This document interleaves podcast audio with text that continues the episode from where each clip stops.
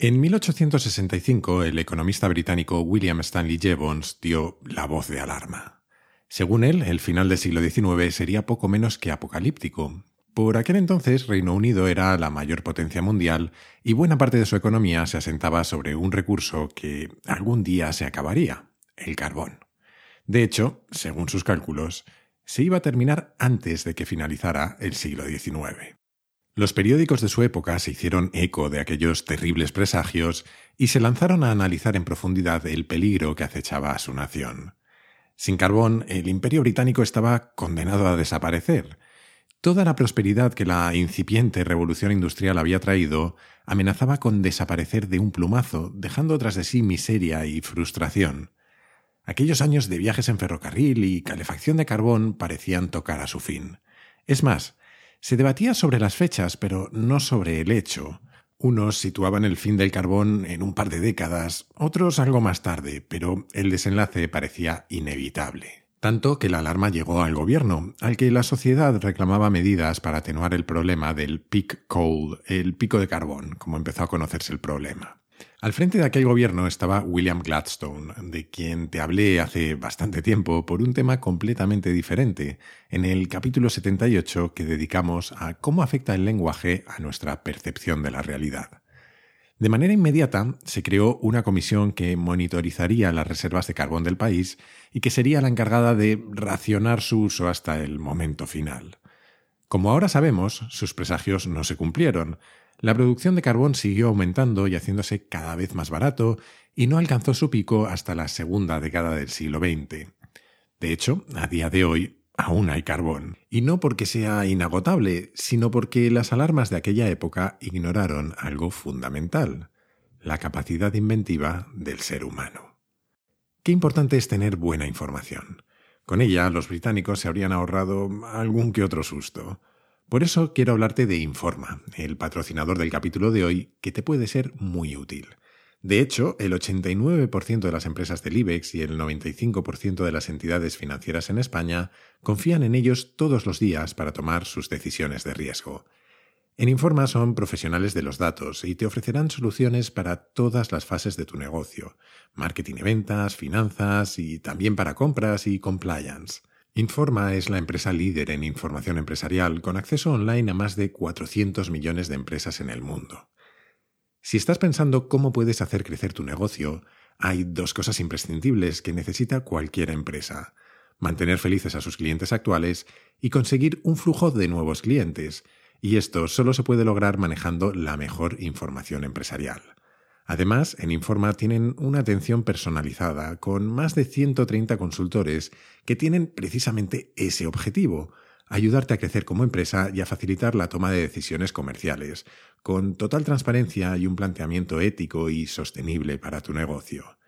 Si quieres conocerlos, prueba los dos informes gratis que te ofrecen sin compromiso llamando al 902-176-076, entrando en su página web informa.es o mandando un email a clientes.informa.es mencionando la oferta Kaizen antes del 1 de marzo. ¡Hala! A informarse bien.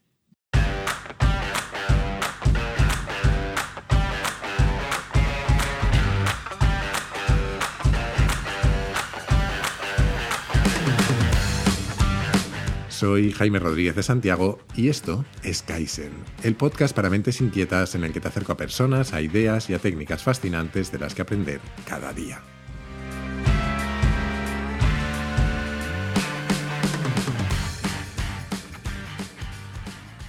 Estaba el otro día repasando mentalmente algunos de los temas de los que te he hablado últimamente y me quedé con la sensación de estar siendo un poco cenizo que si los posibles peligros de una sociedad de individuos soberanos, que si el ellos y el nosotros, la espiral del silencio, o aquello de que nunca somos villanos de nuestra propia historia que compartí con los miembros de la comunidad Kaizen. Sospecho que estos años que estamos viviendo de malas noticias, de pandemia, restricciones, tensiones políticas y riesgos económicos me han hecho mirar el mundo con unos ojos más críticos y más preocupados. Y a veces, cuando hacemos eso, dejamos de lado algunos motivos para el optimismo. La historia de la humanidad nos demuestra que hasta en los momentos más oscuros siempre hay motivos para el optimismo.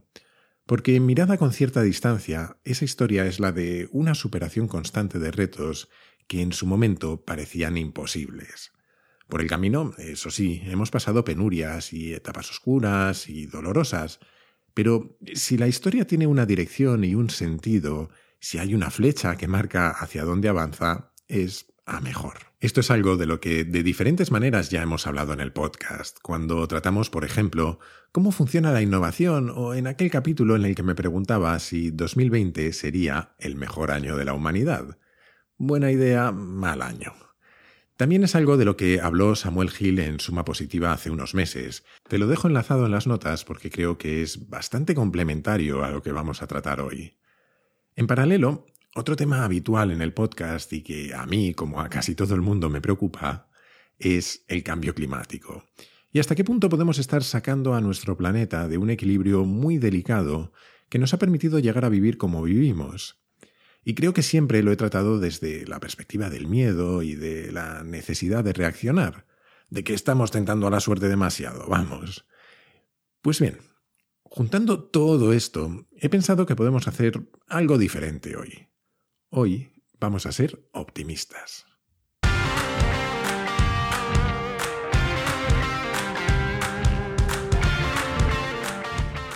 Para las fechas en las que las predicciones de Jevons sobre el fin del carbón debían cumplirse, habían aparecido nuevas vetas por toda Europa. De pronto resultó que había mucho más carbón del que se pensaba. Apenas unas décadas después, a principios del siglo XX, Nadie en Reino Unido se acordaba de aquella comisión que debía gestionar el consumo hasta que sus reservas se terminaran, porque si sucedía, siempre podían comprar más carbón a otros países. Pero es que además, mientras la atención de los políticos, los medios y la opinión pública se había centrado en el carbón, otra industria de la que nadie hablaba daba sus primeros pasos. En el último cuarto del siglo XIX, un líquido viscoso y negro que en Texas llamaban el mal de Texas porque era tan superficial que arruinaba los pastos, empezó a hacerle la competencia al carbón. Comenzaba así la era del petróleo. El petróleo era abundante, fácil de transportar y con el paso del tiempo le descubrimos multitud de usos, tantos que se convirtió en uno de los recursos más valiosos del planeta. Eso sí, también era de origen fósil y por lo tanto estaba abocado a terminarse algún día. Y empezó, de nuevo, la cantinela. En 1914, el Departamento de Minas de Estados Unidos predijo que para 1920 se habrían terminado las reservas de petróleo. No fue así. Siguió aumentando la producción y abaratándose. En 1939, el Departamento de Interior hizo una nueva predicción. Para 1952 se habría terminado. Tampoco acertaron. De hecho, en 1953 dieron una nueva fecha, 1966. Ese año sí que sí no quedaría ni una sola gota de petróleo en todo el planeta. Y si no encontrábamos ninguna alternativa, la flecha de la historia se daría la vuelta. Volveríamos a vivir como en los tiempos en los que predominaba el carbón. Los años 60, sin embargo, fueron muy diferentes. La industria del automóvil había explotado y cada año que pasaba se vendían más y más coches en todo el mundo, Surgieron también los aviones a reacción, impulsados por otro derivado del petróleo, el queroseno. Desde entonces no han faltado quienes han predicho una y otra vez que el pico del petróleo estaba cerca, con el mismo porcentaje de acierto que Nostradamus, más o menos. Mientras, como todos hemos vivido, la flecha de la historia siguió su camino.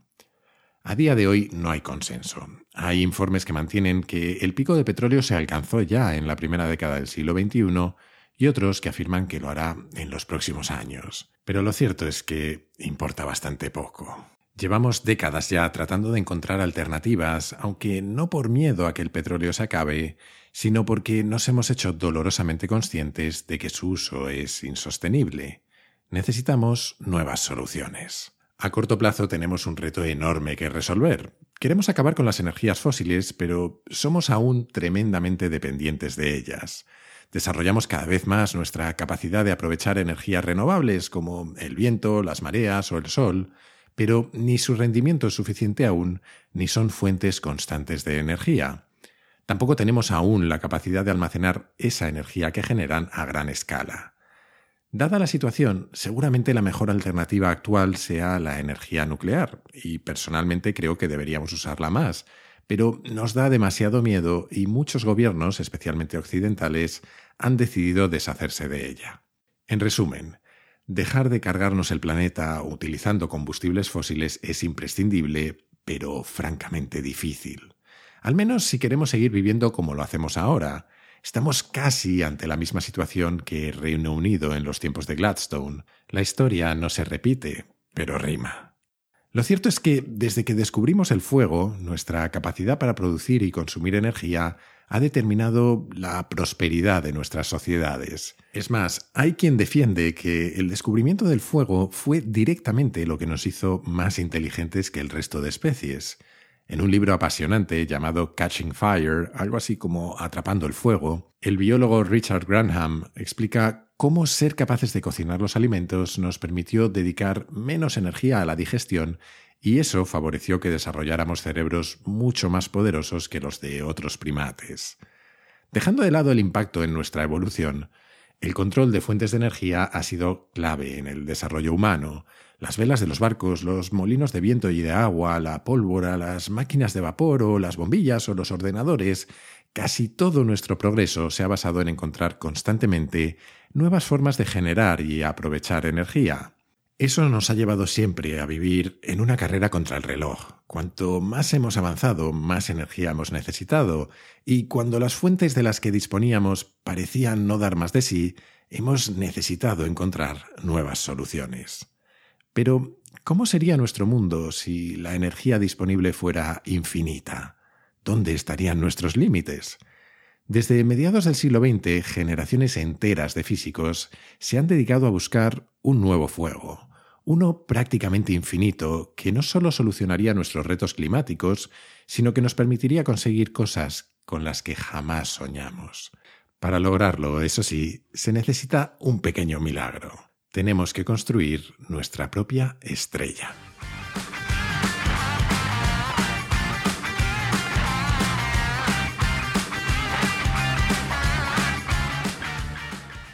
Hasta ahora, toda la energía nuclear que hemos generado en la Tierra procede de la fisión nuclear, que consiste en usar elementos pesados, como el uranio o el plutonio, y bombardear sus núcleos con neutrones para obligar a que se dividan y liberen energía en el proceso.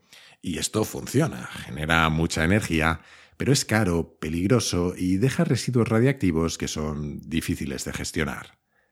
Miremos fuera de la Tierra por un momento. Pensemos en el Sol, la estrella que tenemos más cerca. Ese mismo Sol que lleva millones de años alumbrando y calentando nuestro planeta. Si no nos achicharra es simplemente porque está a 150 millones de kilómetros. Si estuviera un poquito más cerca, la vida en la Tierra sería imposible. Solo nos llega una parte increíblemente minúscula de la energía que emite. De hecho, produce tanta que es casi imposible de imaginar. En un solo segundo, el Sol genera la energía equivalente a millones de bombas nucleares, o lo que es lo mismo, cada segundo se genera en el Sol mil veces la energía que consumimos en todo el planeta en un año. A semejante escala es lo más parecido a una fuente de energía infinita para nuestras necesidades. Entonces, ¿qué pasaría si pudiéramos crear y controlar un sol en miniatura. Esa es básicamente la idea que hay detrás de la fusión nuclear. Desde los años 50 del siglo XX circula la idea de replicar la manera en la que el Sol y otras estrellas generan energía. Conceptualmente es muy sencillo, pero solo conceptualmente. Lo único que hay que hacer es algo así como apretar átomos de hidrógeno con muchísima fuerza hasta forzarlos a fusionarse en átomos de helio. Cuando lo hacen, liberan una cantidad enorme de energía. ¿Y por qué se libera tanta energía? Pues igual que en el caso de la fisión nuclear, la culpa es de la famosa ecuación de Einstein, esa de E igual a mc al cuadrado. Todos la hemos visto escrita hasta la saciedad y la mayoría nunca entendimos del todo a qué se refería. No es sencillo de explicar, pero vamos a intentarlo. En esa ecuación, la E es la energía, la m la masa y la c al cuadrado, la velocidad de la luz al cuadrado, claro. La velocidad de la luz es de por sí una cifra enorme, gigantesca, así que su cuadrado es casi inconcebible. Es un 9 seguido de 18 ceros. Así que cualquier cosa que multipliquemos por ella, por pequeña que sea, va a resultar en una cifra, eso, gigantesca. En el fondo, esta ecuación significa que cualquier cuerpo en reposo contiene una cantidad absurdamente grande de energía en sus átomos. Por ejemplo, la cantidad de masa que hay en una uva pasa podría satisfacer casi todas las necesidades energéticas de una ciudad como Nueva York en un solo día.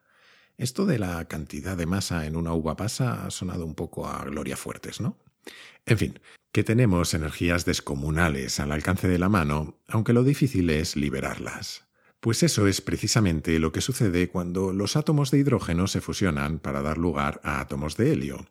El resultado tiene una masa menor que los átomos originales, así que la energía que se libera es esa minúscula diferencia de masa, pero que está multiplicada por ese 9 y esos 18 ceros que vimos antes. Y todo esto sin necesidad de materiales escasos y peligrosos como el uranio. Se puede conseguir básicamente con agua. Tampoco emite dióxido de carbono, ni gases de efecto invernadero, ni deja tras de sí desechos radiactivos. Y según dicen los expertos, de manera infinitamente más segura que con la fisión nuclear, porque cuando falla, en lugar de descontrolarse, lo que hace es apagarse. Es decir, que la fusión nuclear es una promesa maravillosa, algo así como el santo grial de la energía. En teoría no hay nada que nos impida conseguirlo, pero se trata de un reto de ingeniería enorme, en el que llevamos casi 70 años inmersos. En 1956, la URSS comenzó con los primeros experimentos usando unas cámaras con forma de donut, dentro de las que se acelera y calienta el hidrógeno hasta convertirlo en plasma y fusionarlo en helio, que reciben el nombre de tokamaks. Hoy en día, la mayor parte de las iniciativas que persiguen la fusión nuclear se basan en ese mismo diseño.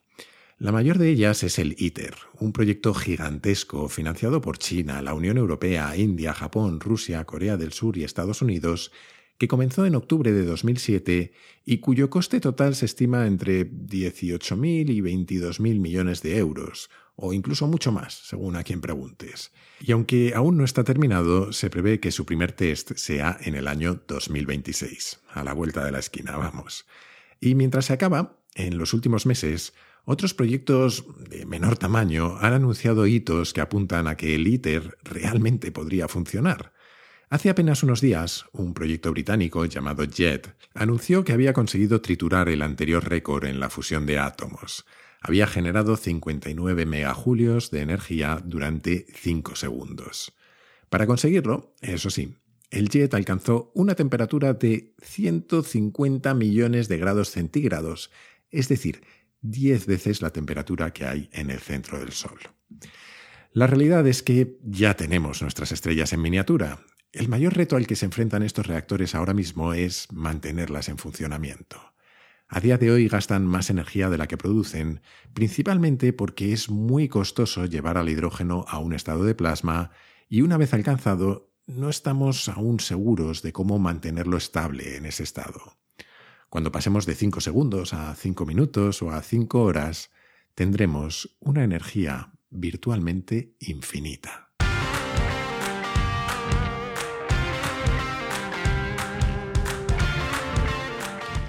Aunque parece estar más cerca que nunca, no hay garantía de que lo consigamos.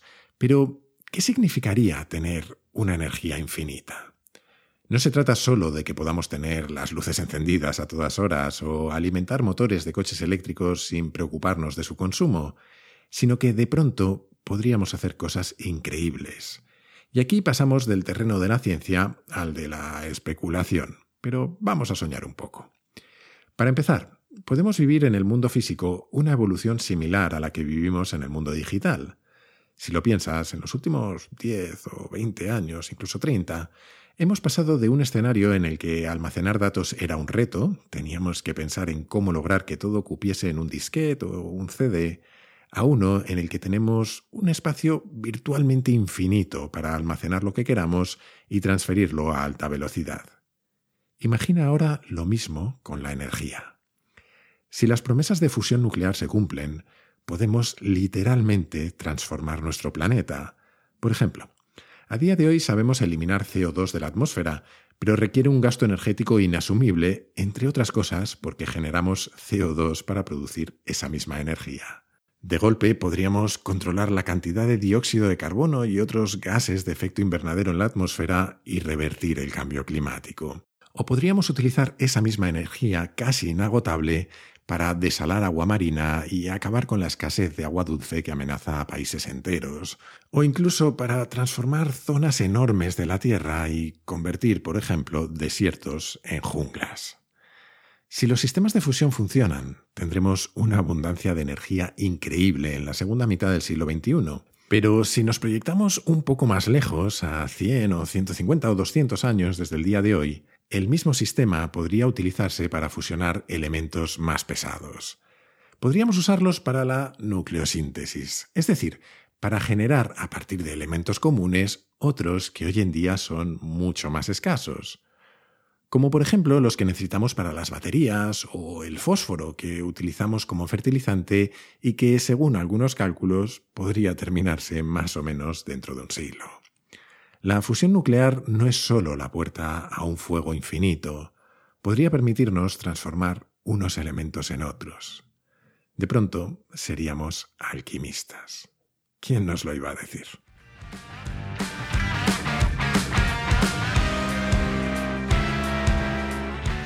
Hasta aquí el capítulo de hoy. Hacía tiempo que no hablábamos de tecnología y futurismos en Kaizen. Espero que te haya gustado. Antes de que se me olvide, si te interesa la fusión nuclear, te he dejado unas cuantas referencias a enlaces y podcasts que hablan del tema en las notas. Y bueno, como habitualmente, te animo a suscribirte y recomendar Kaizen en tu plataforma de podcast preferida, en YouTube, en redes sociales o, como creo que es mejor, a tus amigos. Así me ayudas a que Kaizen siga creciendo. Además, si te gusta el podcast, puedes unirte a la comunidad Kaizen, una forma de apoyarlo económicamente y de acceder a un foro en el que conectar con otros curiosos compulsivos, a contenidos exclusivos y a un feed sin publicidad. Para hacerlo, solo tienes que entrar en mi web, jaimerodriguezdesantiago.com y hacer clic en el banner rojo que hay arriba del todo. Y desde esa misma web o desde mi Twitter, arroba jaime-rds, Puedes hacerme llegar tus comentarios, tus sugerencias, lo que tú quieras. A veces tardo un poco, pero siempre acabo contestando, lo prometo. Y esto es todo por hoy. Como siempre, muchísimas gracias por estar ahí y hasta la próxima.